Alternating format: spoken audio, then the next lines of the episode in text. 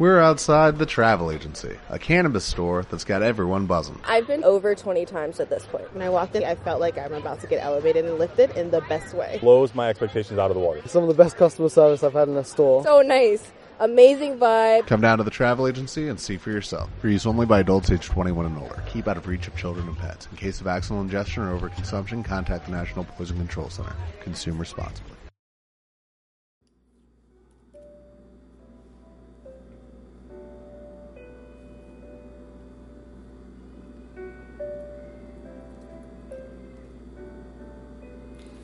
Amados hermanos, amigos, iglesia en general, iglesia que vive en un proceso de renovación y que estamos en una etapa de crecimiento, buscando la presencia de Dios a través de la oración y creciendo, por supuesto, a través del poder del Espíritu Santo, buscando la llenura y el poder de Dios a través de su Espíritu Santo. Hoy quiero reflexionar con ustedes acerca de una frase. Vivir sin orar es vivir sin Dios. Vivir sin orar es vivir sin Dios. Los grandes héroes de la fe fueron hombres de oración. Yo sé que usted lo sabe. Y los que voy a mencionar a continuación son personas y hombres de Dios que usted los identifica y oro a Dios que nosotros tengamos ese don en nuestras vidas. Daniel oraba tres veces al día. Daniel 6:10. Fue consejero de reyes y tuvo grandes visitaciones de Dios. Por causa de la oración lo echaron en el foso de los leones, pero estos nada pudieron hacerle. Eso lo lee usted en Daniel capítulo 6 versos 16 al 22. David fue profeta y rey de Israel. Era varón conforme al corazón de Dios, así lo dicta la escritura. ¿Cuál era su secreto, amado hermano? ¿Cuál era el secreto de David? Oraba tres veces al día con clamor, lamento y lágrimas. ¿Y sabe qué? Dios lo escuchaba. Salmos capítulo 55, verso 16. Usted puede hacer una comprobación bíblica. El apóstol Pablo, él predicó a multitudes, evangelizó a miles, le predicó a reyes y gobernadores, y Dios hizo milagros de todo tipo a través de su ministerio. Nos dejó la doctrina del Señor para la iglesia del Nuevo Testamento. La Biblia dice que su vida era una vida de oración, escuchó. Su vida era una vida de oración, de ayuno, vigilias y actividades espirituales de todo tipo, de lo que usted pueda imaginarse. Oraba en el Espíritu continuamente. Usted lo puede comprobar en Efesios capítulo 6, verso 18, segunda carta a los Corintios capítulo 6, verso 5, primera carta a los Corintios capítulo 14, versos 14 al 18. Bueno, también hablemos de nuestro mayor ejemplo, a quien seguimos, a quien le entregamos nuestra vida, al que amamos, al que le servimos, al que venció al diablo, Jesús, nuestro Señor. Redimió toda la humanidad dando su propia vida en sacrificio por el pecado resucitó de entre los muertos y ahora está sentado a la diestra, a la diestra perdón, del Padre y tiene el nombre que es sobre todo nombre. Su vida, ah, su vida, fue una profunda comunión con quien lo envió, con el Padre. Oraba de madrugada, lo dice Marcos 1.35 a veces velaba toda la noche en oración, lo dice Lucas capítulo 6 verso 12. Se apartaba a los lugares solitarios a orar, lo dice Lucas capítulo 5 verso 16. Entraba en agonía en la oración. Lucas capítulo 22 verso 44. Ahora yo te aconsejo y te digo que hagas lo mismo para que seas un héroe de la fe, un motivo de gloria para Dios y que seas de bendición para los perdidos. ¿Qué es la oración? La oración es comunión con el Padre. Es un acto solemne. Durante la oración debemos estar conscientes de que nos estamos acercando a Dios. Debemos estar conscientes de que vamos a hablar con el Creador. Aleluya. Es importante comprender y entender que Dios está junto a nosotros cuando oramos. La comprensión de que Dios está realmente presente es lo que hace de la oración algo vital y poderoso. Si no creemos eso, la oración no tendría ningún valor. La Biblia dice, sin fe es imposible agradar a Dios, porque es menester que el que a Dios se allega, crea que le hay, y que es galardonador de los que le buscan. Hebreos capítulo 11, verso 6. Al reconocer la presencia de Dios es fácil orar y fácil creer. Los primeros discípulos, amados hermanos y amigos, entendieron la importancia de la oración. Ellos veían las obras increíbles que Jesús hacía. Estaban impresionados por su poder, pero también observaban que aún cuando era muy de noche el maestro se levantaba a orar lograron visualizar que sin oración jamás podrían llegar a ser como Él. Su interés llegó a tal punto que le pidieron a Jesús, Señor, enséñanos a orar. Lucas capítulo 11, verso 1.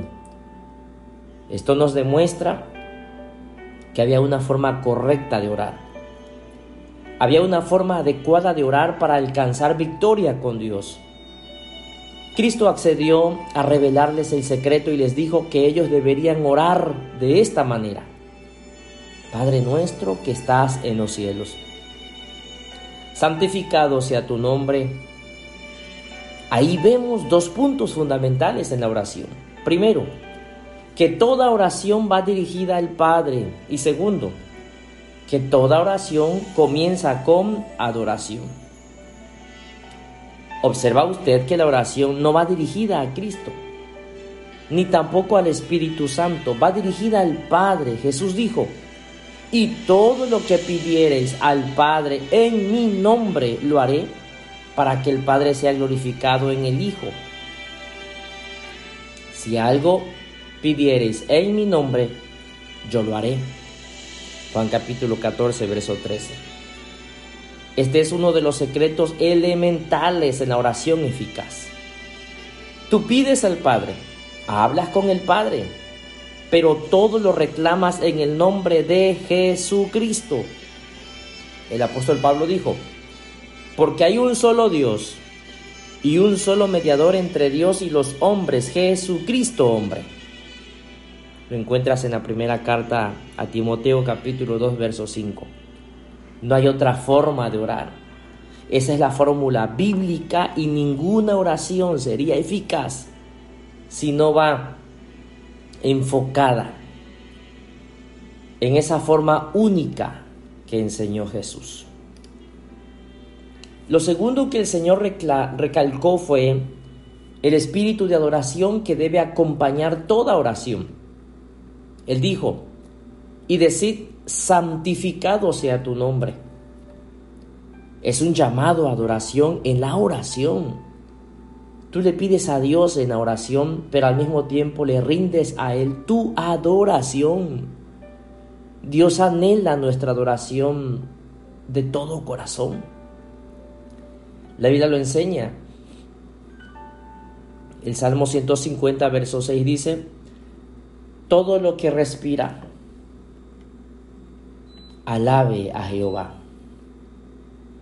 En el pozo de Jacob, Cristo le dijo a la samaritana, mas la hora viene, y ahora es cuando los verdaderos adoradores adorarán al Padre en espíritu y en verdad. porque también el Padre tales adoradores busca que le adoren. Juan capítulo 4, verso 23. Es claro, amada iglesia, querido hermano y amigo, que Dios demanda la adoración en el Espíritu. Adoración de lo profundo de nuestro ser, con toda nuestra alma y todo nuestro espíritu, esforzándose por rendirle sacrificio de alabanza. Por lo tanto, la oración no es una fórmula ni algo mecánico donde repetimos como autómatas o algo monótono, cansado, aburrido, fastidioso, algo aprendido de memoria. No. Es una conversación cara a cara con Dios donde le hablamos al Padre y usamos el nombre de Cristo para asegurar que nos oye y al mismo tiempo le alabamos de todo corazón para conquistar su gracia. Aleluya. Es una conversación con el Padre saturada de continua alabanza. Aleluya, yo me emociono porque ahora mismo siento la presencia de Dios tratando en nuestras vidas. Cristo mismo lo hizo así en Mateo capítulo 11, verso 25. Jesús habló con el Padre y le dijo, Te alabo, Padre, Señor del cielo y de la tierra, porque escondiste estas cosas de los sabios y de los entendidos y las revelaste a los niños. En su oración el Padre le alabó, adorando su nombre. Gloria a Dios. Amada iglesia, amigo, hermano, ore a Dios con alabanza y acción de gracias. Entre a la presencia de Dios con glorificación.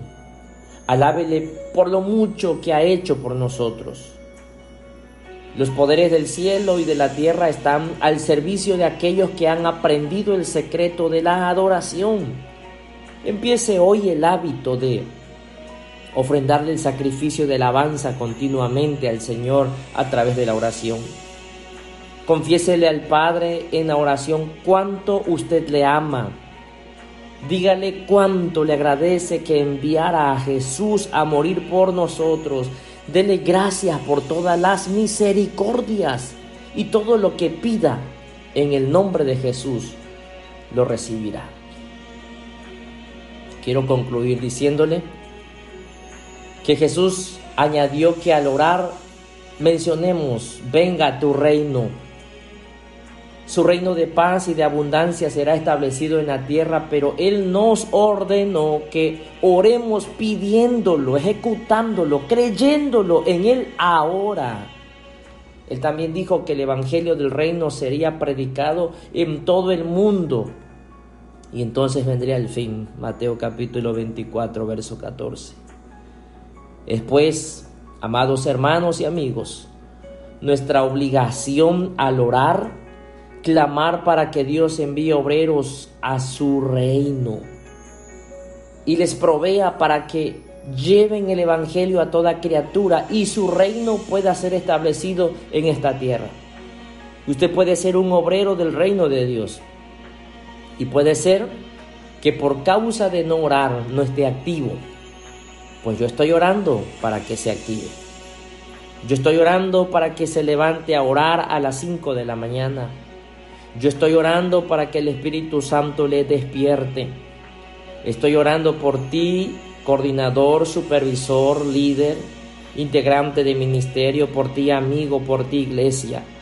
Así que cuando el Espíritu Santo te levante en la madrugada, se te va el sueño sin ninguna intención, sin ningún problema, simplemente se te fue el sueño, no es insomnio, es el Espíritu Santo de Dios. Y más vale que te levantes a orar. Más vale que dobles tus rodillas. Más vale que le pidas perdón y lo busques de corazón y cambies la dinámica de tu vida espiritual. Hay mucho terreno que ganar. Hay mucho que hacer en el reino de Dios. Dios te quiere bendecir. Dios te quiere dar la victoria. Dios quiere acompañarte siempre, Él lo ha hecho, pero quiere hacerlo de una manera sobrenatural. Quiere quitar tus cargas, tu agobio, tu estrés, tu frustración. Él quiere quitar esa tibieza en tu vida. Si presentamos primero esta oración desinteresada y clamamos por las personas que están siendo necesitadas del amor de Dios, también podemos reclamar nuestras peticiones y la contestación vendrá. Este es un gran secreto de la oración, clamar primero por las personas que necesitan a Cristo, tu familia, tus amigos, para que escapen de la condenación y que venga el reino de Dios. En otras palabras, entendemos en la oración primero lo del prójimo y luego lo nuestro y nuestras necesidades no quedarán sin contestación. Es un reflejo del amor de Dios en nuestras oraciones. Que Dios te bendiga. Les motivo, iglesia, en el Señor, que hagamos compromiso de levantarnos a orar. ¿Cuánto tiempo hace que no sientes la presencia de Dios en tu vida? Que no derramas lágrimas, sintiendo la presencia de Dios. Hay promesas, hay profecía declarada para la iglesia y queremos que tú seas parte de esa bendición. La iglesia te necesita, el Señor te necesita, el mundo te necesita transformado y cambiado. Ayunemos juntos, oremos juntos Busquemos la gloria de Dios juntos y lo demás lo hará el Espíritu Santo. Permíteme orar por ti en este momento. Padre, el hermano, el amigo que me escucha, tú conoces su necesidad de ti, sus ocupaciones, pero no ha comprendido tal vez que mientras más ocupaciones y compromisos tenga en la vida, más necesidad de estar en un tiempo de oración contigo de manera diaria. Porque la única forma de salir librado y de estar bien y de cumplir con todo es estar contigo en la oración. La oración fortalece, la oración sana, la oración cambia las circunstancias. A través del poder de la oración sometemos toda autoridad del enemigo a nuestros pies Podemos reprender al diablo, reprender la enfermedad. Podemos orar por los necesitados. Podemos pedir todo al Padre en el nombre de Jesucristo. Tú nos has dado la llave. La tomamos en el nombre de Jesús. Fortalece a mi hermano, a mi hermana. Espíritu Santo, levántalos en la mañana a orar. Que nos acompañen a orar. Que nos acompañen a buscarte y yo sé que tú, Señor, nos vas a abrazar con tu amor, nos vas a abrazar con fortaleza, nos vas a abrazar, Señor, con sanidad, nos vas a abrazar con llenura de tu Espíritu Santo. Por la mañana te buscaré, me presentaré delante de ti y esperaré. Bendigo a las mujeres, a los hombres, a los niños, a las niñas, a los jóvenes de la iglesia a nuestros amigos, cualquier necesidad, en el nombre de Jesús, tú la vas a suplir, Padre. Tú suplirás toda necesidad, porque somos tus hijos, porque tú nos amas y porque tú tienes cuidado de nosotros. Gracias, Padre, en el nombre de Jesús. Amén. Un abrazo, amada iglesia. Bendiciones y viene un tiempo poderoso a través de la oración para la iglesia. El Señor te bendiga.